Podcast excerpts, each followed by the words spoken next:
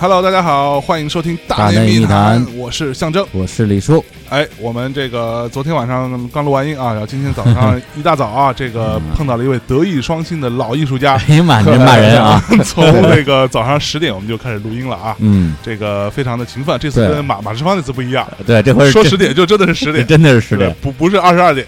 啊对，那是。那今天呢，我们这个我跟李叔都非常激动嗯啊，因为呢，我们俩这个从我们这个上小学的时候，上也也木有那么早了，就我们呃非常热爱的啊，非常就从对我们的青春啊，对我们的这个希望的青春，呃文艺观产生过重大影响的一支这个中国我认为是最浪漫、最唯美的、嗯。最漂亮的一支乐队的主创，主创呃灵魂人物嗯。啊，主唱那个嗯。来自声音玩具的欧家园老师，老师。哇，这个欧家园老师叫的我是 浑身一鸡皮疙瘩。对啊，对，因为我刚刚顿顿了一下，我不知道是要该叫欧波还是叫 哎，改名是什么时候的事儿我那好几年了吧，啊就差不多零零零七零呃零八年零九年吧，啊啊应该是在那个零八年大地震以后我改的吧。啊！那当时是是是有什么大师帮帮你算的吗？呃，中国人改改名字肯定可能会就是啊。应该是会去看一下啊。所谓的五行啊之类的，啊。你合不合？嗯。因为在中国人。毕竟名字名字不是我们说不是不是嗯。爱德华呀什么什么 爱德华麦克呀之类的，对，而而且前两年我记得好像有你跟有有一个艺术家合作，画了几个画，叫什么家园什么？呃，对，其其其实他不是合作，就是那个，这是我的一朋友，然后他艺术家，他是做了一个系列，啊。他这个系列其实有很多，有莫文蔚，有有有有有我，还有一些就是别的啊类似于啊。那个别的摇呃音乐人啊之类的啊，他做了一个系列，这个就是啊。呃其实肖像画，但是他做一些特别魔魔幻超现实的那种对对。对，那种把你的脸做成了一个有点像像像一座山的那种，对对对，像一个山一个庙宇啊之类的，所以那个嗯。哦后来，但是我没见到原作，因为他已经被收藏了。对啊我靠。我靠，屌呀。我靠！所以这里边还有莫文蔚，啊，对对对 所所以就这个就基本上的说法说谁和谁做这个项目，就是欧家园、莫文蔚以及其他，其他不重要。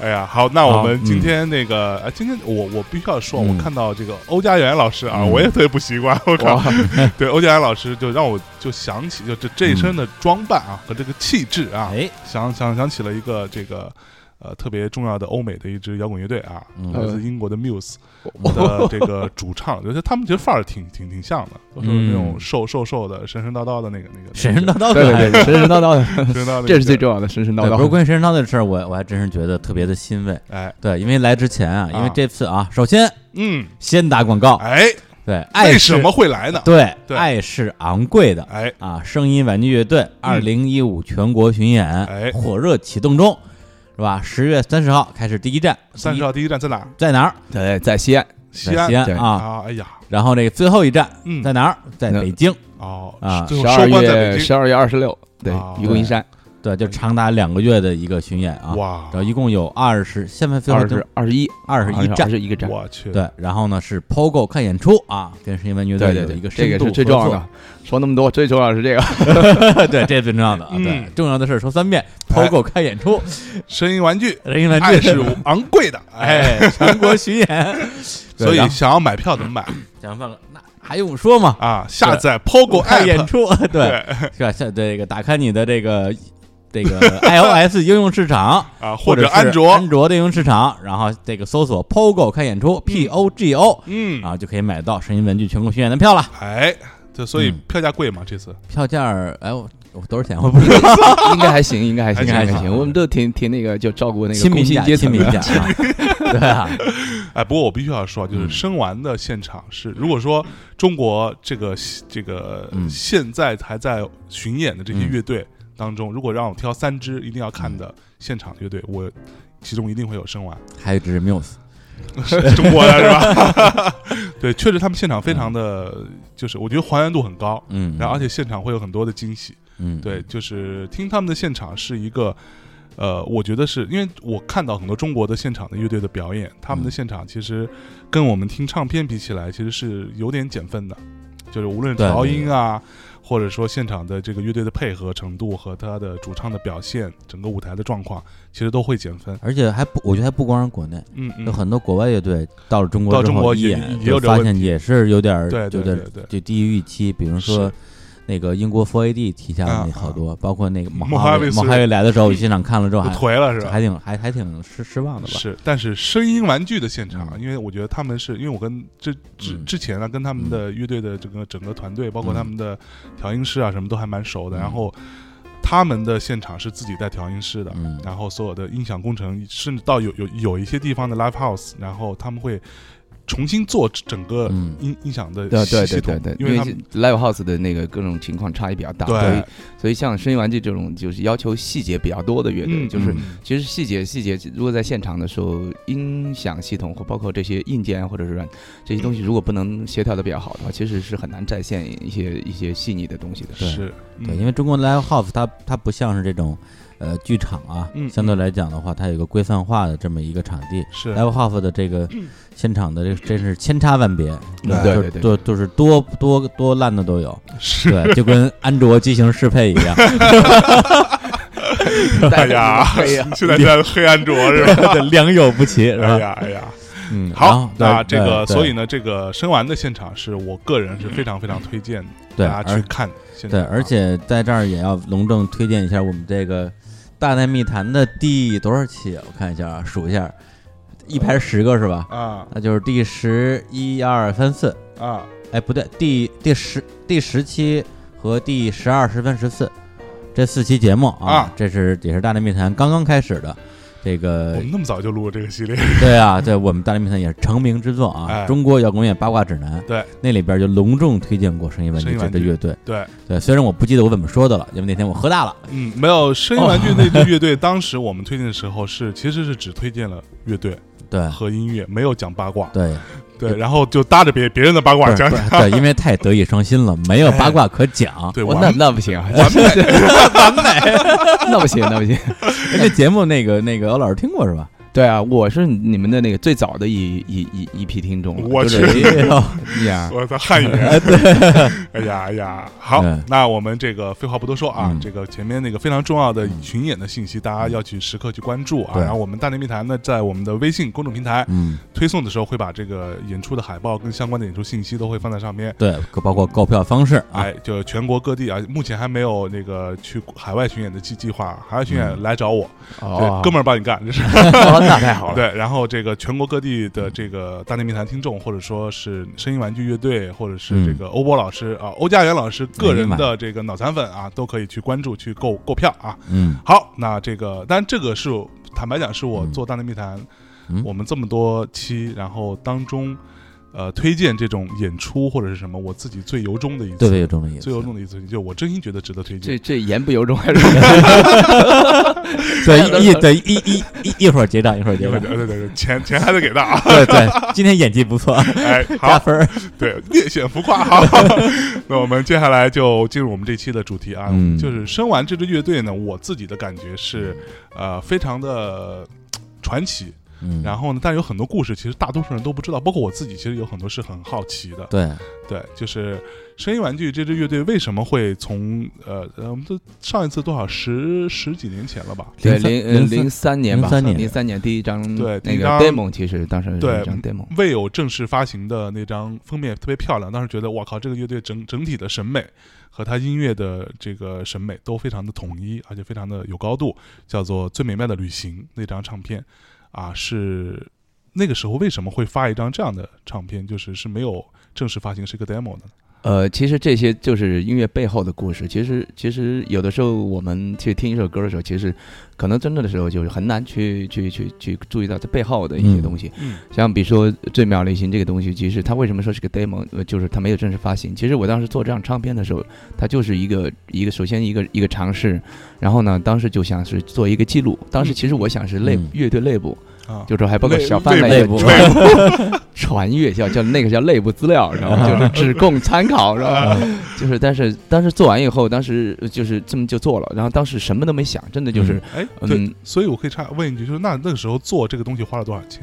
呃，这个的话，就是是在当时的话，制作费的话，就是说其实不会太多，因为毕竟是是一个一个就是所谓的就是说，在这个过程中里面，那当时你能你乐队你不可能有那么多收入和投入到嗯制作里面去。对，其实那个那个从制作的范围内，它是按今天标准是比较 low 的，嗯。但是。但是所谓的这这就是音乐的魅力吧，可能就是它真正决定这个东西，不一定是说你用了多少钱的麦克风，你请了对对对，多么嗯。牛逼的录音师或者别的什么，嗯是因为它真实的记录了当时的那种状态和情怀。嗯，而这个东西是当时对一个呃乐队来说，或者当时这一波人，他年他没有去想太多，他记录的东西他比较纯粹。嗯，这个纯粹的东西，我觉得它有一个，就是再加上作品本身，可能一些所有东西它正好合适了。嗯他所以他当时去做完的时候嗯，我当时听完的时候，其实我是很不满意的。啊，首先，这这自己我永远是不满意的，这个人。哎呀哎呀，完美然后主义者啊。然后呢什么，星座？呃，我是金牛座我，知道你要问星座，嗯，对那，星座逼哦，我也是星座，我也也 也你也是星座这这个问题回头回头聊。回头聊，星座狗，回头来，星座狗，咱俩单聊。太 low 了，你星座可还行？呃然后金牛座是这样，然牛座后对，对然后当时那个当时做完以后，我就想，哎，这个其实就小范围传阅一下。他其实是小酒馆的那个我一的朋友，也是小酒馆的一个主理人吧，这个蔡明，嗯他就跟我说，他说我觉得这个。嗯，没有问题啊，就觉得其实可以让他听，然后所以那个时候小酒馆来就帮我们来做发行，哦其实就是地下的嘛，当然没有做版号没有版号。然后这张唱片才才出来的。啊，不会说个老实话，那时候所谓的啊非正式发行跟正式发行，对其实也就差一版号，一个版号呃就几千块钱的事儿嘛。对对对，那就是准生证嘛。啊，对，准生证准，生证还行。哎，所以那个唱片你你有吗？我当然有了。你有那张唱片啊？我那时候我就废话，那时候就是我没有哎，我我当时想买就到处没有没有卖。对，因为对因为因为其实说实话，那时候你去 Live House 看演出的次数还是少。对，对对因为那时候我平均一一周看三看三四场，啊，每次去除了自己掏钱买门票之外，我至少会买一张，就是我觉得看着顺眼的这个那个对对乐队的 CD 些中国独立的乐队的那那个 CD 回去。对，那个时候 CD 还是对一个乐队来说还是很很重要重要的。对，然后一开就等于最最开始收的可能就是声音文具，包括野孩子。对，因为当时野孩子，我记得那个那个呃那个小左去世的时候，当时有一个乐评说这是中国可能在音乐圈儿最负这个业内的盛名的一个从来没有发行过正式唱唱片的这样一个一个乐队。对对，然后当时呢我觉得对我来讲，就是没有过正式出版物的，就特别牛逼乐队，那就一个野孩子，一个声音玩具嘛，嗯，对啊就那种感觉。哎呀，对，所所以当时你你不满意的是在制作呃，其实我当时特别不满意我自己的唱啊，就是这种，因为我唱的蛮好的，我觉得呃挺好吧，那我觉得还是因为它可能是真实，就所谓的嗯就是它真实吧，就是那个真实的记录那个时候的状态。嗯所以我觉得，但是从一个专业或者所谓的嗯技巧的角度，或者是一个唱歌的人，我肯定是会自己对自己有要哦求。但是那个时候，其实其实我演唱的时候，完全就是就是说，当时就是录音的条件和当嗯都都不说了，这个怎么啊怎么样。嗯呃，但最重要的是，我觉得是完全我没有在一个，我觉得自己还可以做得更好吧，就嗯跟当时就是这种。嗯。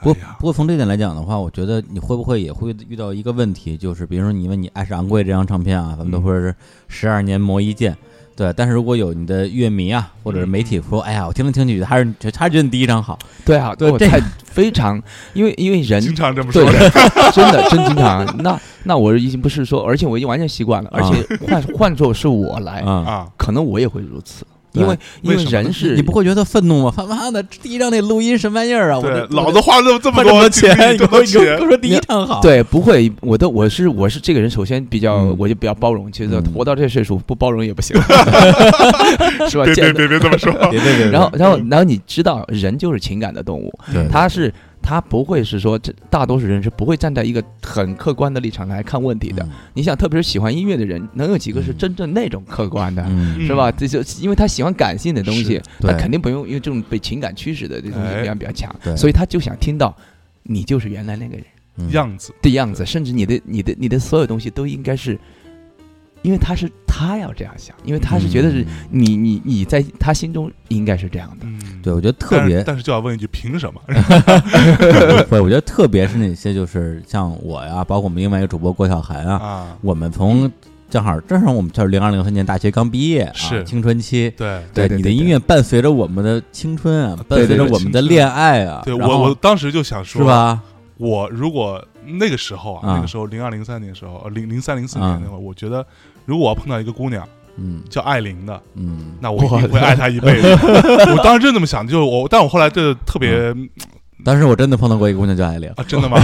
我就就我当时就在找找有没有姑娘的英文是发音类似于艾琳的，哦你知道吗？我觉得我靠，那应该是一个多美好，就是我知道那个画面里对所描绘出来那个其实。这是我听的挺惊悚的话的，我哎 对，所以我我问问你，有个姑娘叫艾琳吗？当时。呃，没有，应应该肯定是没有的，因为、啊。因为所有的艺术其实从某种意义上都是虚构的故事。啊。我的意思，它不会说是百分之百的在它现叫什么其实对而且你其实当时叫叫这个名字也好，其实他就是因为觉得这个名字有亲切感，因为我们知道，其实就像比如我为什么我的名字现在新名字叫家园嘛，嗯。嗯其实每为什么叫我家世纪园的时候，家园啊，对他叫 他对对，你叫家园的时候，其实有一种亲切感，因为它是文化里面带的就是它发音上面比较暖，嗯。是吧？它不是那种那种很很硬的或者是很浮的那种发音。嗯。同样，艾琳那种感觉，你想那种啊。很安静，艾琳那种感觉是吧？他他他其实是个是个是就是个艺术加工。啊，你需要一个让人就觉得这个人有亲切感，然后但是其实他又是你生活中永远不可能接近、真正接近的那个东西。嗯，哎，所以李叔，我现在是不是可以那个做一个不情之请啊？哎，说你那个要你要放你听艾玲 是吗听一？遍艾玲，就是我在这哎个这个星期五的清晨，矫情啊我我我想矫情，我听一下。欧老师都骂你了。哎呀，听一下，听一下，听一下。好吧 哎呦，所以那个我在他搜歌的时候，就 哎，你能搜到吗？那个那个，能搜到，啊能搜到就是那你当时写的这里边，这个整个歌词都是你写的，对吧？啊！对对对对，对，所以那个开篇写的很明显，迷恋一个人的身体远比爱他的灵魂更加容易。对对对对，这个是你当时对，那这肯定是真实的，真因为实的想法。因为所有的年轻人在嗯。年轻的时候被荷尔蒙、被很多东西所驱使的情况下，嗯。对爱的理解更多的是欲望欲，望。这点是不可任何人都没法否否认的一点，就是他只是说欲望的程度和嗯。欲望的在中间这个游戏里，你付出的和你得到的之间有一个，嗯，就是不停的在这个变动里面。啊寻求一个所谓的平衡。好，那我们接下来郑重的向各位那个大内密谈的新听众啊，没有听过这首歌，或者说没有听过我们之前节这那这首歌其实我也我不记得之前放没放了，但是在那个里面肯定放过，咱们之前放了不朽，艾琳放没放我不记得。放了放了放了嗯，在那个那个啊，管管你们多少放，老子今天就要听。好，老子就要听，来，我们听一下这首歌。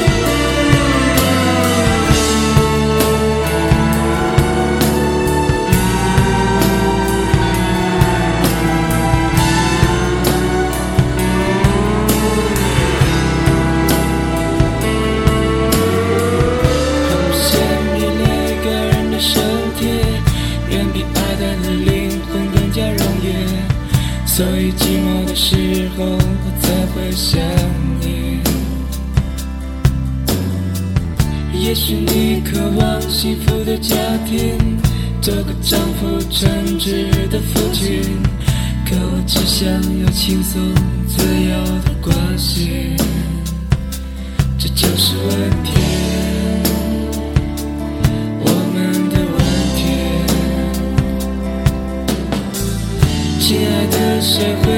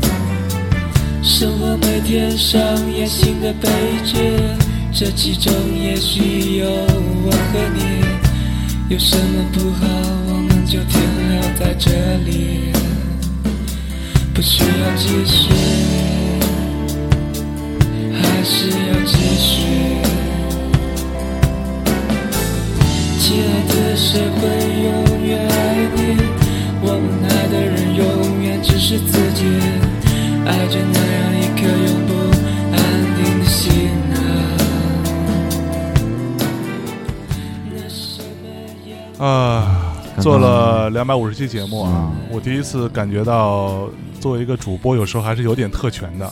老子就是要听，老子就可以听嗯，啊，老子就是要听很久，老子也可以听很久。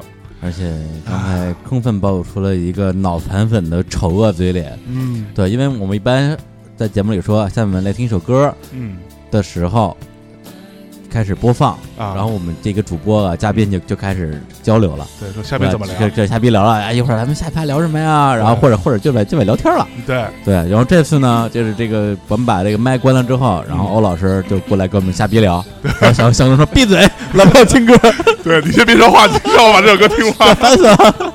然后老师说矫情，矫情，贱人就是矫情。对，哎呀，来，我必须得给大家在这，不管之前念念没念过啊，我这次再还要再念一下歌词这歌词，这是对我的青春，让我变成现在这样的一个人，可起到了很大的一个作用的一首歌啊。嗯你变成这样一个矫情的人，这样一个矫矫矫情的一个情怀逼啊！这首歌词里边有这样写的，情怀逼不是我吗？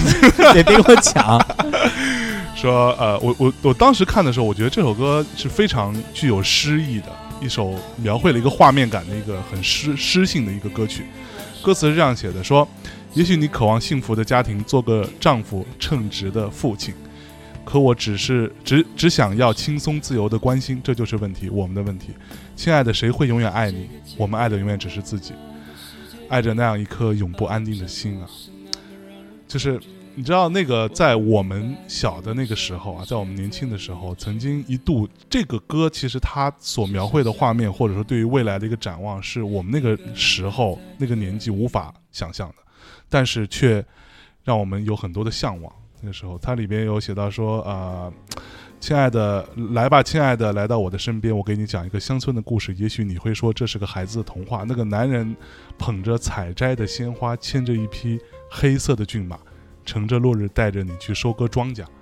就当时落到收割庄稼这一句的时候，我觉得说，哇靠，就是你满足了这首歌，满足了你对男人的所有幻想。是 吧好吧，所以那我现在就是当呃当面锣对面鼓啊，问问这个欧家安老师，当时写这首歌的时候，那时候你大概是一个什么样的状态？呃，其实那首歌你可以看到，其实这首歌它本身是非常阴郁的。其实我当时其实就是对一个对爱情、对爱这个本质吧，就是嗯。人、那个是就是我我我是必须要喜欢思辨的人，就是、嗯嗯，就是其实当时也都肯定是谈过恋爱，而且当然也嗯。肯定是就是也也失过恋，也失过恋就是被呃被人甩过也甩过人，所 以说对，然后呢，在其实在这个过程中就，呃，真的有的时候就会去想，嗯，到底男女之间，就是我们之间所谓那个口口声声说的那种“我爱你我要是永远的爱你。嗯”，到底是到底是爱重要，还是我重要，还是你重要？嗯。其实这里面讨论的就是这么一个东西，到底我我我我爱是我是是我我是谁，你又是谁？我重是我爱你，嗯，我如果不爱你，那就是不爱你。嗯。就这中间其有其实有太多的，就是我就其实探讨一下，其实就是想探讨一下人性这首歌，其实或者就把我对当时所有的关于呃也有幻想，就像那种嗯所谓的牵呃踩着捧着鲜花啊什么牵着骏马这种，对就是收割庄稼乘着落日，这种是非常。就美其实是一种期望嘛，但是这种期望，当时你其实内心里面你有绝望，因为你看到人性里面那种你不可把握的东西，就是或者你无法控制的东西。嗯是这首歌，其实我觉得歌词歌词你乍一听觉得很浪漫，什么嗯庄稼呀、骏马呀，是然后就有孩子什么的，但是你仔细听起来，其实挺绝望的。嗯对，无论你有多么，无论你有多么无比的宽容和坚定，生活每天上演新的悲剧，嗯这其中也许就有我和你。有什么不好，我们就停留在这里。就是，对，就悲剧有有一天也会降临到我们身上，对那又怎么样呢？悲剧就是悲剧，对，悲剧就是悲剧而已对，继续就是继续。对，我觉得这可能也是我就就的确是奠定了我我我最开始对年轻时候的一些爱情观的一个一个理理论依据吧。嗯，你说 就是说你就你拿这个骗姑娘哎，是吧？对啊，对，就是就是什么，你就说这有什么不好，让我们就停留在这里。停留在这里，对，可是我只想要你想要那些，我不，我只想要轻松简单的这个关心。流氓歌曲了吧？你演对对对对，这演出已经完成流氓歌曲了。哎呦，啊。哎，所以呃，那我们我们来聊聊，就是那专专业的地方来了，我们来聊音乐啊，音乐。啊。就是我听声音玩具那个当时那张 demo《最美妙的旅行》的时候，我觉得这里头我不知道，就没从来没有跟你探讨过，这里头会呈现一些呃，在音乐的气质上会有一些苏联老苏联时候的一些音乐的气质，有一些很浪漫又很婉转的东西在里头。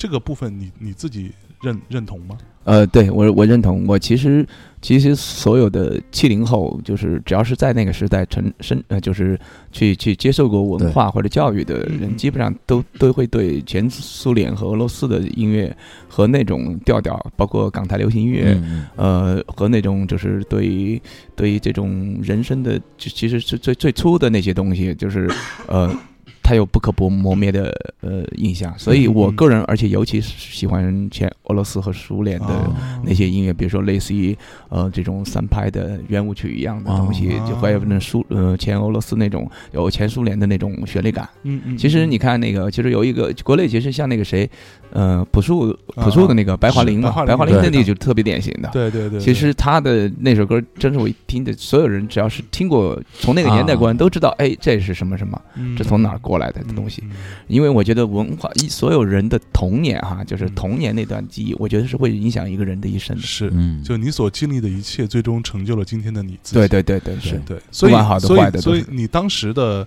呃，在做创作的时候，其实你脑子里边会有这个感觉，说我的审美体系当中，觉得这一派的或者这个类型或者这种气质的音乐是很漂亮的、很美的，是类似于这样的。对，因为其实是这样的，我就我们开头不是聊过，人是真正在艺术或者是这种感性东西里面，它是不可能客观的，嗯嗯就是它一定是主观的。对，就是那么这么主观的意思就是，那我为什么会觉得那个好？就因为我我小的时候就是听的这个，嗯我的父母那电台里面出来的东西，就是放那些电影，它就是这个，而且这些东西。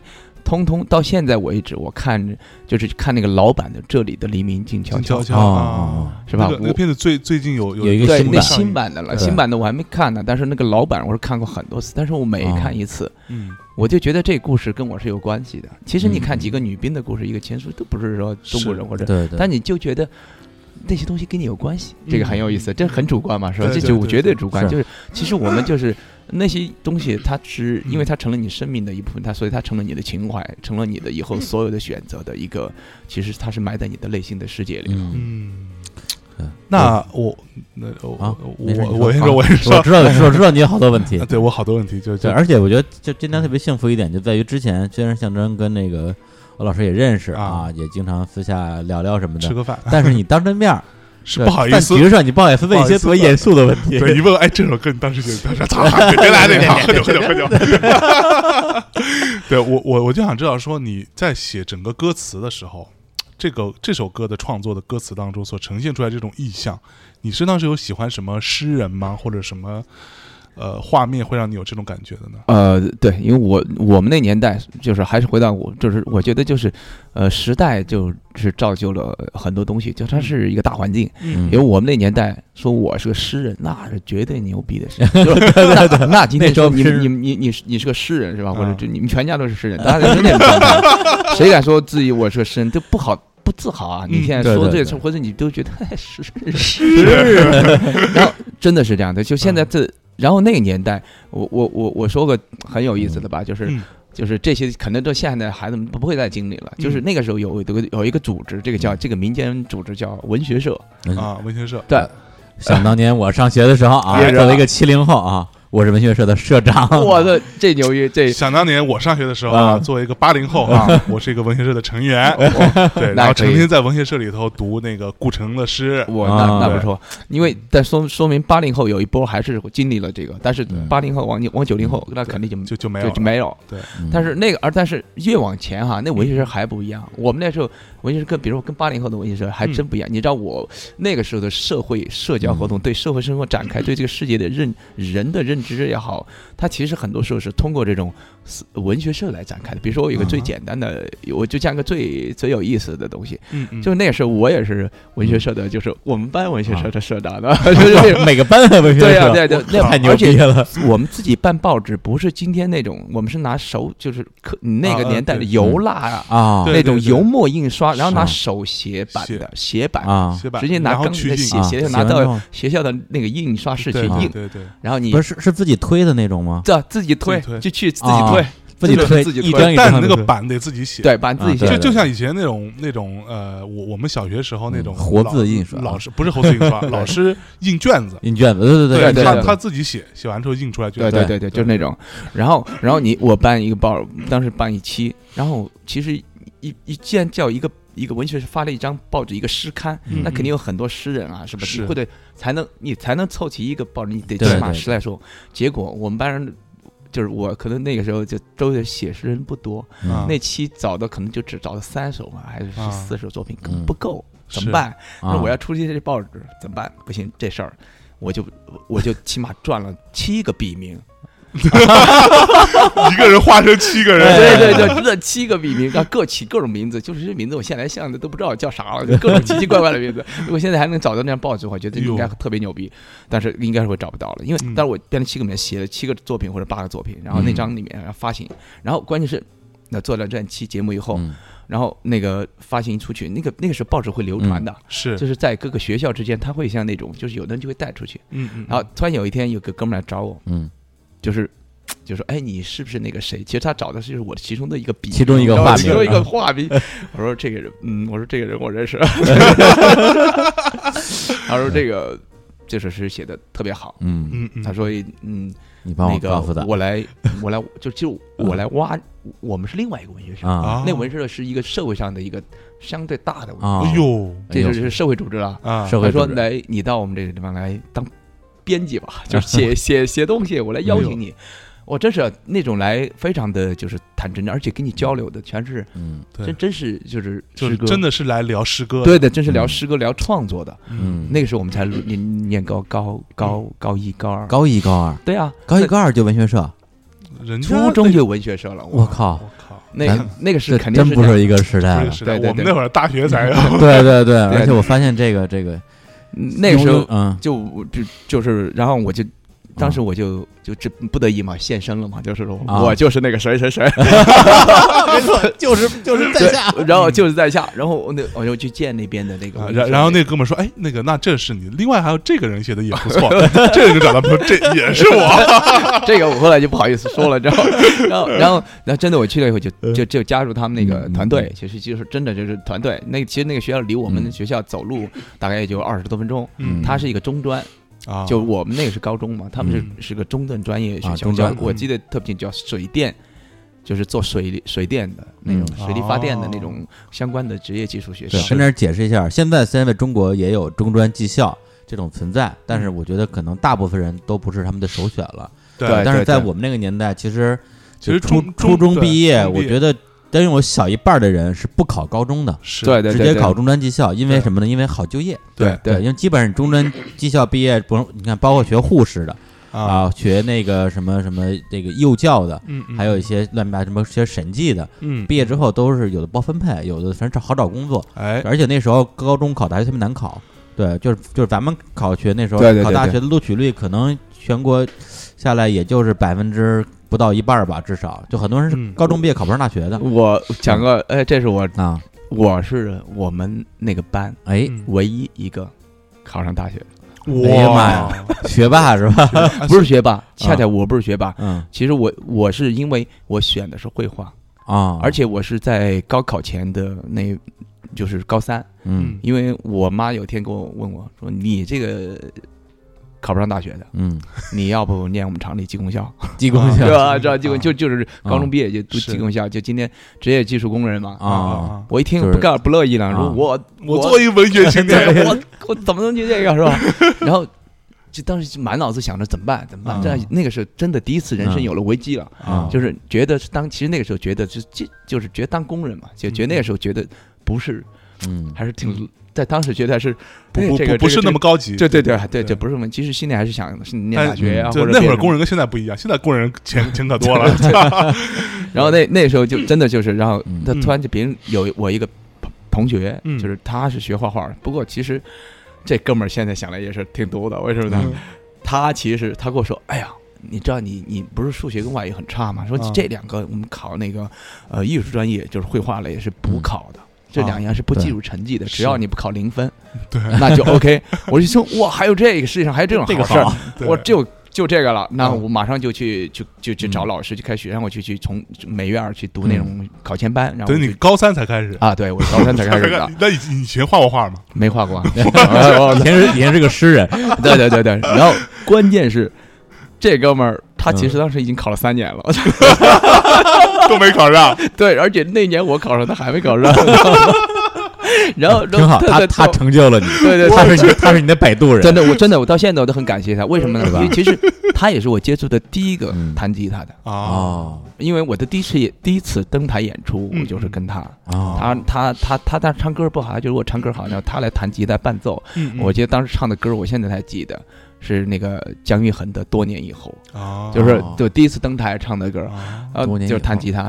然后然后真的就人生就是这样子开始的，好多缘分，包括跟嗯音乐之间的缘分然后好，好包括那种对绘画，包括这审美，对以后我的音乐，包括包括我们后来你看到这专辑的封面，哎。虽然它不是我设计，但是它是我我认为认可这个美认认可这个美感，因为设计师他拍出这个照片有的，因为我是真的觉得，因为对画面的那种把握、色彩，嗯还有那种是美术给我这个美感。是如果没有美术的话，我应该不会有对对对音乐的感觉，应该不是这样没错。就像其实为为什么我跟欧欧家安老师嗯一见如故呢？哎。就是我们都是学美术。你你你你跟哪儿学过美术？你还学计算，你还学计算机的？操！我当时考的美美术专业，我考得计算机美术只只只是我我们家不让我上嘛，那会儿。哦，对，我当时为什么可惜了呢？是这样，就不让不让上，就是因为我们家是我我从小就是画画，喜欢画画然后但是呢，我们家有我一个我我爸的弟弟，呃我爸的哥哥，嗯，就是我大爷，你大爷，哦你你大爷爷的，大爷对，就我大爷，他是那个一辈子画油画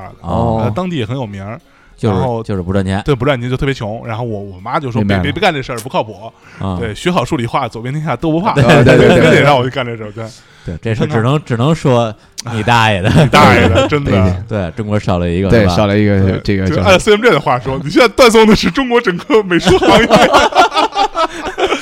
对，而且你发现没有，这欧老师真特别能说，嗯。对，就根本我就是你还止能不住是吧？插两句话，对我根本插不进去，因为因为这次 POGO 啊，就嗯。我们除了帮帮他这个组织整个演出哎、定场地啊、嗯。卖票之外，就还负责所有的这个宣宣传对，然后这次欧老师来北京，专门就是来做这个媒体通告的啊哦，待个三四天时间吧。是，来之前我特别忐忑，嗯。对，因为我之前听他的音乐，我也看过他的演演出，看过不止一场，我觉得我，欧老师绝对是那种特别内向，对，然后腼腆，然后嗯甚至甚至可能会有点敏感，然后嗯。对一个问题问的不好，当然就拍桌子走人那种。我说我我想象这样的，结果那天中午一来一起吃午饭，一定哎，我 所以所以刚开始你没有想说来录个节目，你觉得说先看看，是吧 对对对对结果一聊发现这这哥们儿能录，能能能能，对，当时饭桌我就说，我说放心放心，哎，好开心。对，就刚报他刚刚才说那个办办文学社那那事儿，我觉得这真是文学社长的宿命。嗯，我上大学也办那个报纸，哦我也是一个人画了好几个名儿。哇，对，就是对对，发刊词是用的对对对对对然后写小说用一个名儿，写诗能用来另外一个。那你牛逼啊！你还横跨小说行业，我们就写两诗。是是 no 啊，我操！好啊啊，那那个我我刚刚啊想说，所以说你其嗯。实要你要先放歌吗？放对这放不是因为我觉得那旁边还是可以多放几首。啊，。就行行行，是吧？本人在嘛？本人在嘛，而且今天咱们我觉得就是二话不说了啊，两两期节目啊，啊，来节目真的是哎呦，现在已经四四十多分钟了，对对对。太太难得了，碰见一个碰见一个这么能聊的偶像，对，很难得很难得，哎呀哎呀。我还没开始呢，你还没你没耽误时间。还没到火力火力全开的时候啊，那我们先进首歌啊，嗯。我们接一会儿我一堆问题，还有一堆问题，那进哪首嘞？呃，看你你们刚选的。那要不然那个还是照着咱们当年的那个那个金曲来吧，对，再来一首，就是可能在这这至少在虾米的收听量啊、嗯是第第一名的，超过艾琳的那秘密的爱首歌啊，就是欧老师肯定要摘耳机嗯听腻了的一首歌，叫《秘密的爱》。啊，那《秘密的爱》是这个小韩的那期会员专属节目的标题，对对也是他最后的收尾歌啊。嗯我们来听一下这首。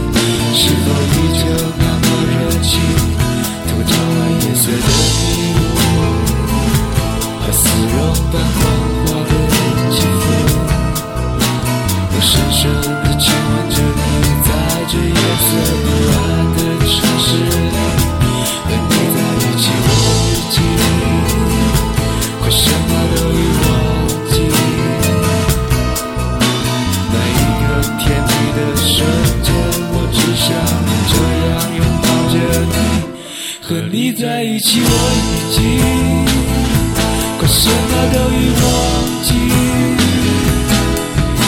每一个甜蜜的瞬间，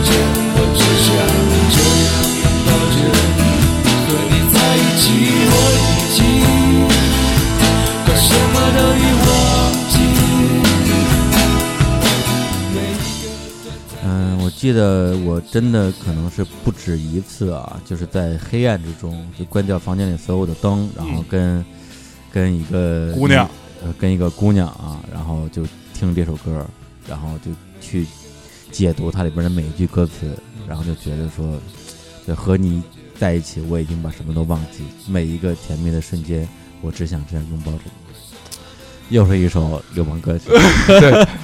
绝对是泡妞神器，跟你说，啊，而且而且你知道他就是我，我觉得那个嗯。欧老师啊，欧嗯。欧老师写写歌其实嗯。很很牛逼，是在于他每一次的第一句嗯。就特别抓啊，人，对对对，第一句上来你就直接嘣一下就，梆一下你就已经被一颗一颗子弹，对，就直接击中你。像那个艾琳写第一句，很嗯。明显迷恋一个人的身体，要比他爱的灵魂更加容易。对，这个第一句上来就青春的人啊，想想一个人的十年会是怎样，我我操，就就你就就刚才念这一句的时候，我整个头皮发麻，整个头头一下就麻了。早上起来没洗头，对对，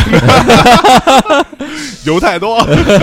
没有，真的真的就是一下头皮发麻的感觉。对，因为之前我我跟小韩，我们因为小韩小韩老师也特别情情怀嘛，然后然后我们俩在节目里边也不止一次的说到，就是在差不多零四零五零六那几年的时候，大家还在用 MSN，然后我们那时候就这个很多人呢把 MSN 的签名，比如说我叫什么，那时候我还叫合同啊嗯合同，嗯然后一破折号嗯，后边就是青春的人啊，相信一个人的十年会怎样。哎，对，然后小韩就叫小韩，然后我和你在一起，我已经我已经什么都忘记，对，哎后面用的全是声音玩具的歌词，对我我我也用过很多，对吧？？我一直用到差不多零六零七年，我一直嗯。用的声玩的歌词，然后到后来零六零七年换成了胡胡德夫的那个啊什么人生是呃是是一场什么是一条路，啊，啊一会儿西一会儿一会儿一会儿一会儿东，匆匆再匆匆，对，然后后来就不用 MSN 了，对，就因为那因为 MSN 它是我觉得可能相当于最早的一个社交媒体，对对对但它又不像微博呀、像朋友圈啊，能够展示你那么多的面。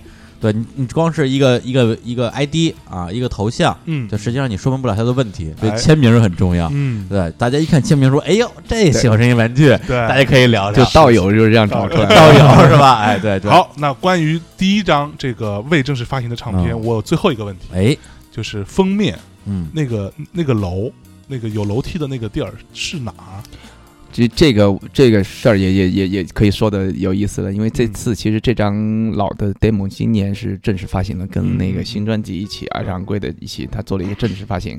然后当时嗯。做正式发行的，就在当时是设计师那个詹盼那个就就是他做设计的时候就想，哎，我要找到这个以前那个楼，啊，然后或者是我所以们把这设计是啊？张张张盼做的，就是这次的新专辑的跟老专辑的那个版哦，就就两张，就把把老老这张又重新发了一遍。对对，再版了以后就就正式发行了嘛，就是是。弄了一个整身证儿。那那那个录音什么的，一点没都没变。嗯，其实后后一个是加了一个新新歌吧，啊。然后跟后期母带上面稍微做了一点点调整，啊但是不大。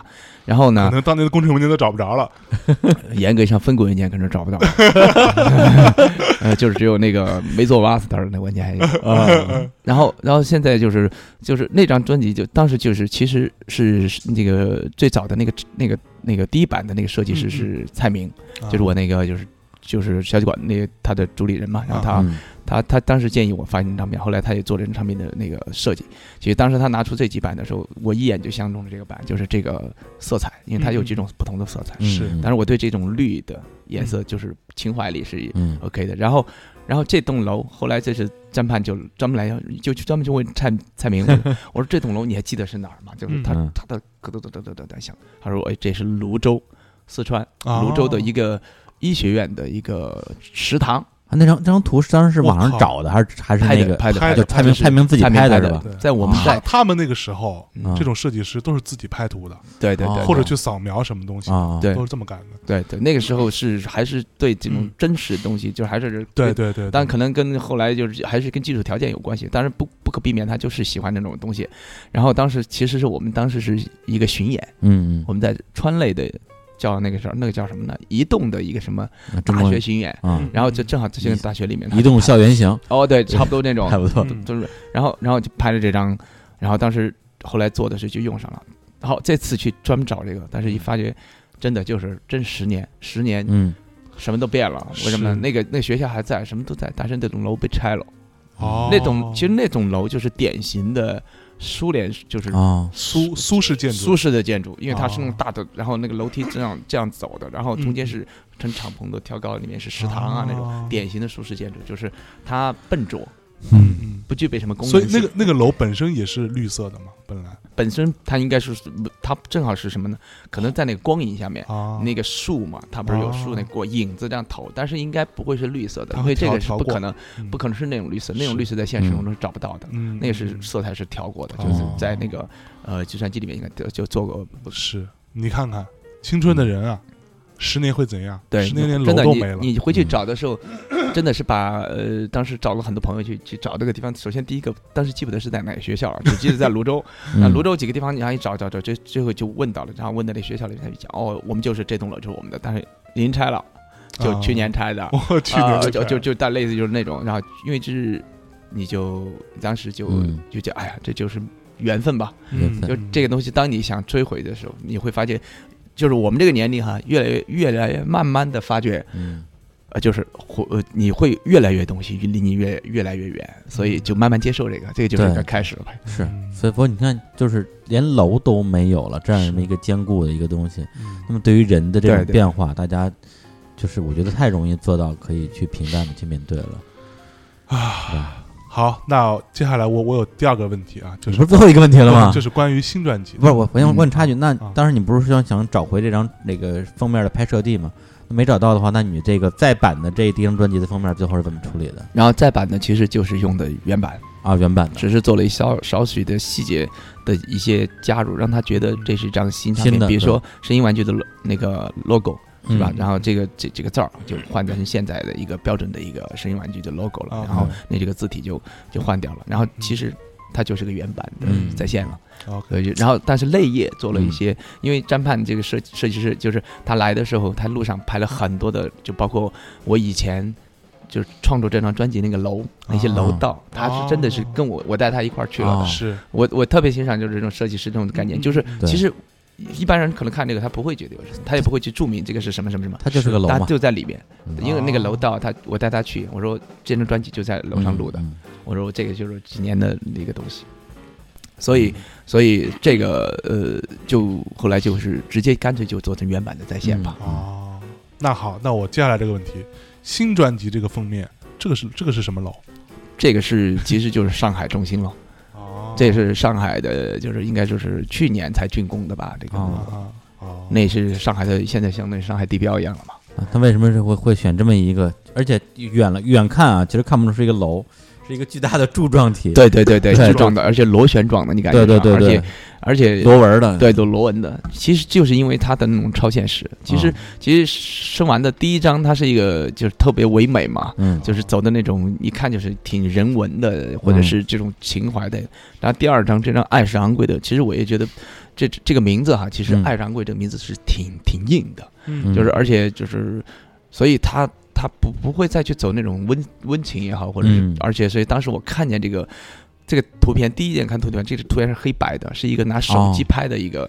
当时我就一下就相中这种带有包豪斯色彩的那种对，设计感的那些东西。这个然后是拿手手机拍的没有啊，这个它的，我相中他的第一版就是哦决定用这个上海中心这个楼了。然后的地板是在一个嗯。设计师他拍的手机拍图片，然后就是那个就是就是一个摄影师，然后那个设计师当就把我那个张盼就把那个图片发过来，然后我们俩就完全就是他跟我就是一下都觉得这个图片非常棒，嗯。所以就决定，然后就让那个摄影师专门再去拍了一次，就用好的相机，而且这个这个这个这个这个有意思是这这个这个封面哈，嗯。这是直接拍成这个颜色的，哦，它是没有屁股的，这回是拍出来就这样，对。拍拍成这样子的，哦。就是所以这个特别牛逼，就是你看那个天空的颜色是，特别超现实，所以我觉得天空颜色本来就这样，拍成这样子，我去，我还不知道什么原因，他就把它拍成这样子。那这个如果看天色的话，那得是傍晚的时候吧？那是应该是晚上，对，可能在一个灯光的角度，正好一个嗯。一个光线它的一个综合的一个叫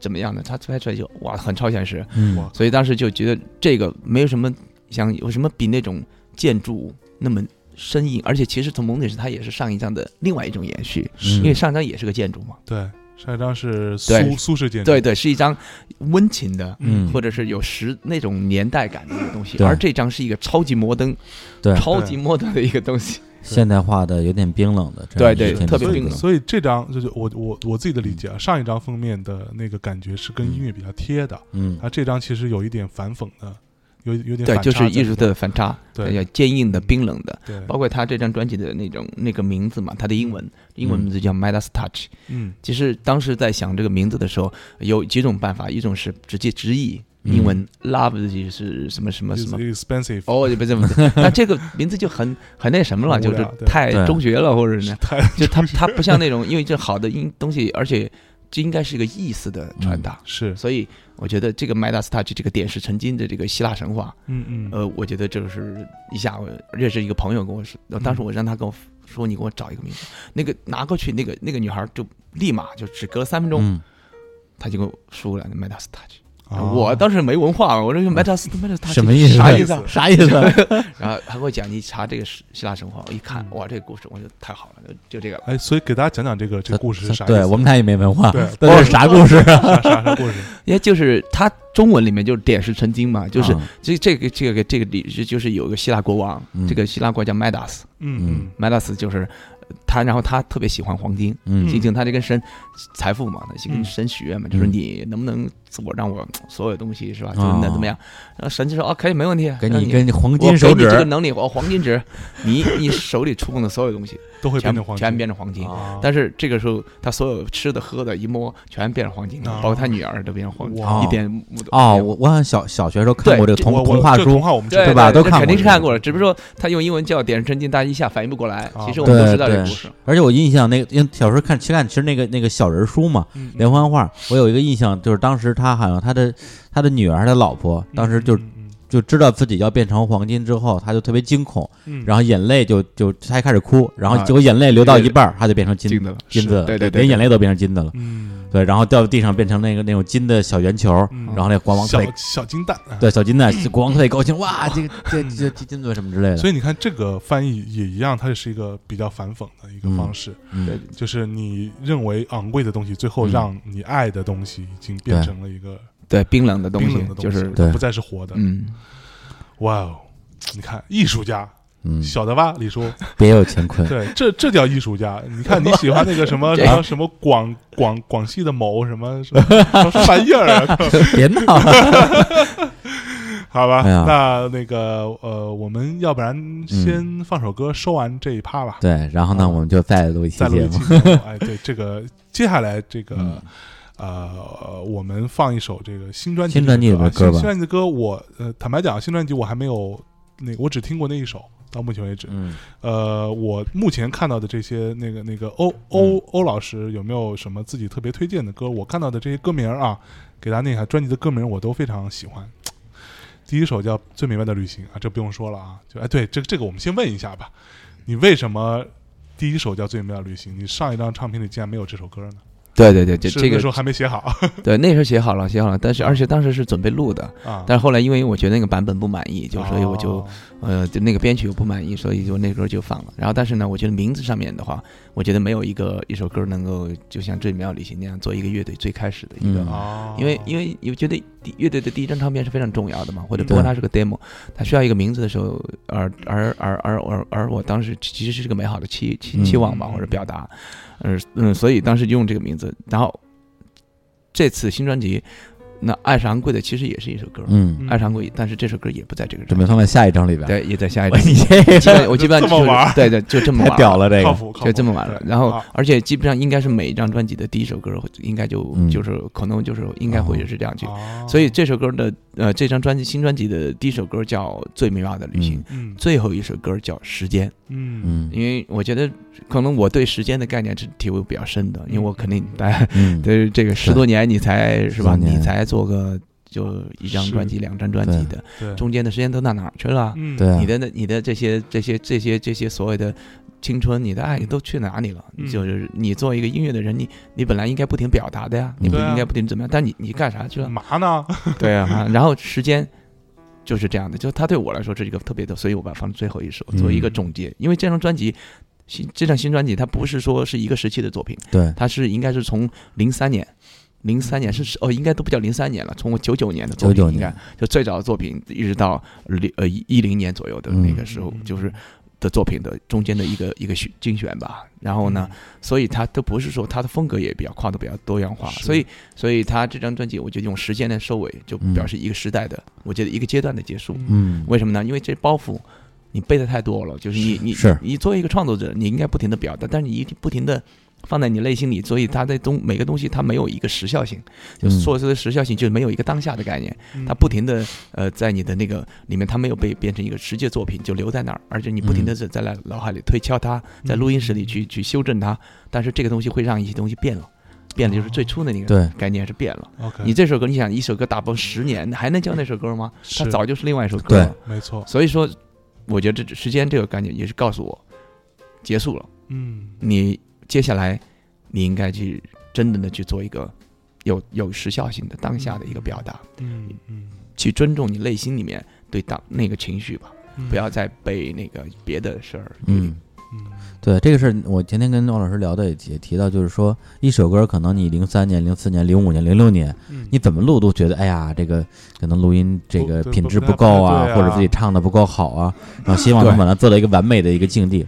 但等到可能零九年、一零年的时候，你发现这首歌已经不能不能代表自己这个时候的一个状态和心情了。嗯，这时候该怎么办？我是要放弃这首歌吗？对，还是对，还是要用另外一种方式去做一个演，绎？这其实我在中间至少作作废了十，就是嗯起码有小两张专辑的歌，嗯，就是就作废掉了。就是在这你刚刚说的那个过程里面，就是你觉得他，哎呦，过两年你真的觉得他就不嗯没嗯对没那心境了，对你，就回不去了。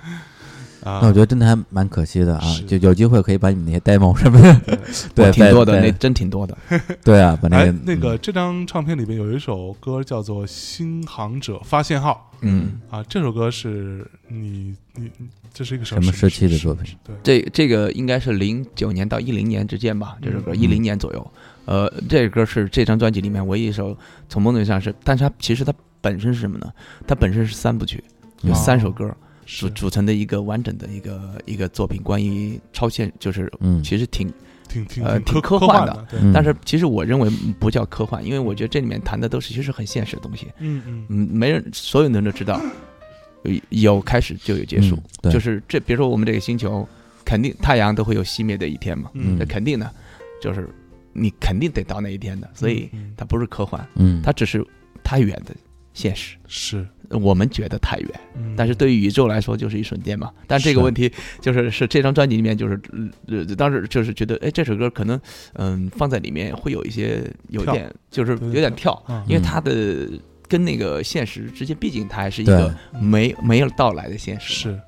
那要不然我们以这首歌作为这这这个上半期节目的结尾。好啊，可以，啊，因为我们这个两百五十期啊，嗯，那个也聊了这个 宇宙漂流。宇，宙漂流的事儿。那哎我们以这首来自于声音玩具的新专辑《呃爱是昂贵的》当中的这首歌，叫做《新航者发现号》，嗯，跟大家先暂时告个别啊。而。且我也特别关心什么时候才能听到《爱是昂贵的》这首歌。